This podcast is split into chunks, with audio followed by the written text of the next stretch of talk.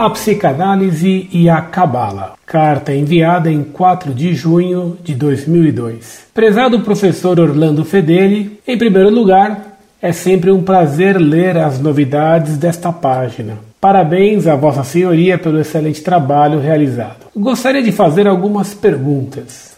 Primeiro, o senhor afirmou que a psicanálise é uma falsa ciência, sendo uma derivação da gnose cabalística. Confesso que não entendi, por não saber o que é gnose cabalística. Conheço a gnose contra a qual os apóstolos e os padres da igreja travaram árduo combate. Conheço relativamente bem a teoria freudiana e posso afirmar que fui muito beneficiado por tratamento psicanalítico, assim como milhões de pessoas por todo o mundo. A psicanálise, assim como toda a ciência, é totalmente materialista e naturalista, sendo que Freud era totalmente ateu e chamava as religiões de ilusões adequadas para crianças ignorantes. Toda a ciência, medicina inclusive, é assim. O senhor poderia esclarecer por que considera a psicanálise inadequada ou falsa? 2. Quanto ao problema dos judeus, que o senhor afirma ser muito complexo, em Romanos, capítulo 11, versículo 26, está escrito que, aspas, Israel inteiro será salvo. Fecha aspas. Portanto, as promessas de Deus a Israel são eternas. Deus cuida pessoalmente, como uma mãe, do, aspas, problema judeu. Ou não? 3. O Senhor fala do capítulo 8 de Ezequiel como sendo uma prática gnóstica pós-exílio no tempo de Esdras, mais ou menos 450 a.C. Devo novamente discordar de Vossa Senhoria. O capítulo 8 de Ezequiel refere-se às práticas de idolatria, influenciada por outros vizinhos antes do exílio. Ezequiel foi levado para o exílio na Babilônia junto com o rei Joaquim em 599 a.C. O templo foi destruído pelo exército caldeu em 587 a.C., portanto 11 anos depois. Então, a visão do profeta refere-se às práticas abomináveis no templo ao tempo do rei Sedecias e antes da primeira destruição, portanto, antes do exílio. Cordialmente. Muito prezado, salve Maria. Agradeço-lhe por seu apoio e elogio ao trabalho realizado em nosso site. Lembro-me bem de você, por você já ter me mandado outros e-mails.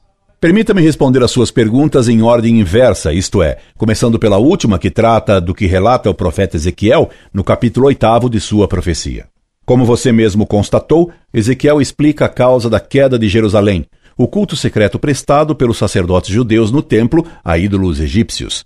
É claro que esse culto secreto foi anterior ao exílio, pois foi ele que causou a ira de Deus e a consequente tomada de Jerusalém por Nabucodonosor e o posterior exílio de Babilônia. Segundo Gershon Scholem, após os judeus retornarem do exílio e depois de terem construído o segundo templo, é que teria se introduzido uma gnose entre os judeus e esta gnose teria sido de origem caldaica. Ora, o que relata o profeta Ezequiel demonstra que já antes do exílio havia um culto idolátrico secreto de ídolos egípcios no primeiro templo. Essa idolatria egipciaca do primeiro templo, evidentemente, supunha uma doutrina justificativa, e essa doutrina só poderia ser de caráter gnóstico. Penso então que houve uma gnose secreta entre os judeus ainda antes do exílio, e que foi essa gnose egipciaca que causou a queda da capital dos judeus. Esclareci a questão e a confusão? De qualquer modo, o que é certo é que existiu uma gnose secreta entre os judeus, na minha visão, mesmo antes do exílio, enquanto Scholem afirma que a gnose se introduziu entre os judeus só depois do exílio de Babilônia. Passo agora à sua segunda questão.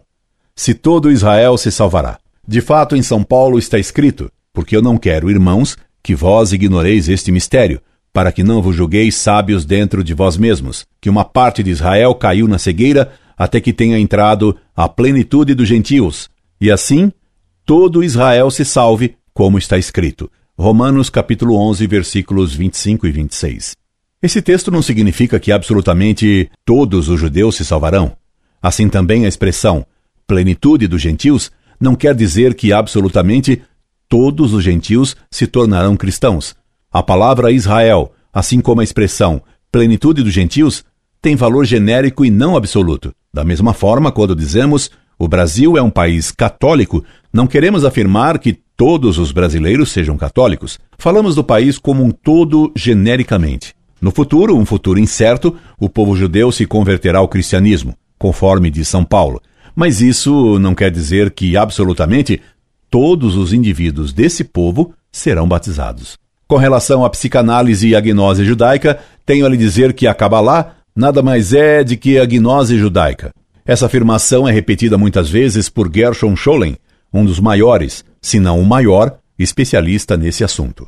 Que a Kabbalah influenciou a doutrina freudiana parece certo, visto que Freud possuía o Zohar e se entusiasmou por um comentário da obra do cabalista Chaim Vital, feita por Joseph Bloch. David Buchan, em seu livro Freud e la tradizione mística hebraica, Edizione di Comunità Milano, 1977, considera que são provas diretas da influência do misticismo cabalista em Freud, mas fornece ainda outros dados para que se constate a relação da psicanálise com a Kabbalah. Afirma David Beckham, Freud, conscientemente ou não, laicizou o misticismo hebraico e a psicanálise pode ser sensatamente considerada uma laicização do gênero. Página 46 da obra citada. E mais, acreditamos que Freud frequentemente tenha escrito obscuramente, que tenha sido levado, consciente ou inconscientemente, a esconder as partes mais profundas do seu pensamento e que estas partes mais profundas fossem cabalistas na fonte e no conteúdo. Página 54. Beckham afirma que o ensaio de Freud sobre Moisés é uma simbólica afirmação sabataiana de liberdade contra as severas restrições do pensamento e a ação, que foram a estratégia vital dos hebreus da Europa Oriental. Página 125 e a doutrina sabataiana do pseudo-messias Sabatai Tzvi era tipicamente cabalista, pois ele foi um dos seguidores da Kabbalah de Isaac Luria de Safed, CFR, Gershon Scholem, Sabatai Tzvi, The Mystical Messiah, Princeton University Press, 1973. Mais além, Bacan afirma como o conceito freudiano do ID lembra a doutrina do cabalista Bulafia.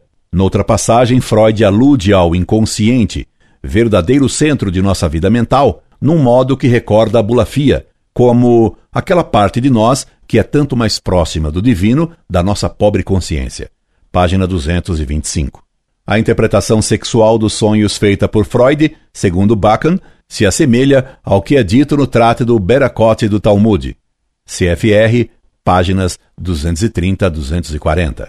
Basta fazer uma comparação entre a distinção entre o Ein Sof divindade abscôndita da Kabbalah e o Deus revelado na Escritura, distinção tipicamente gnóstica, com a distinção entre o id e o ego feita por Freud, para se ter claro o caráter gnóstico da doutrina freudiana.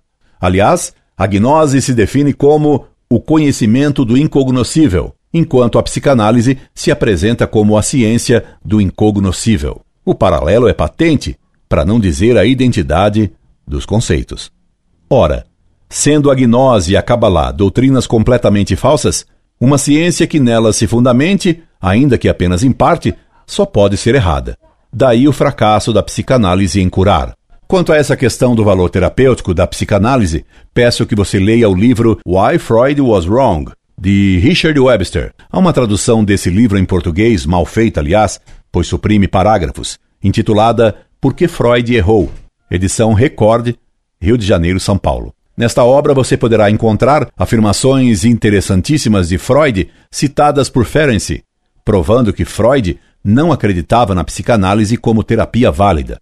Como prova e justificativa dessa desconfiança para com a psicanálise, lembro algumas declarações que Freud me fez. É óbvio que ele confiava em minha descrição. Disse que os pacientes não passavam de ralé, só serviam para ajudar o analista a ganhar a vida e oferecer material para a teoria é claro que não podemos ajudá-los.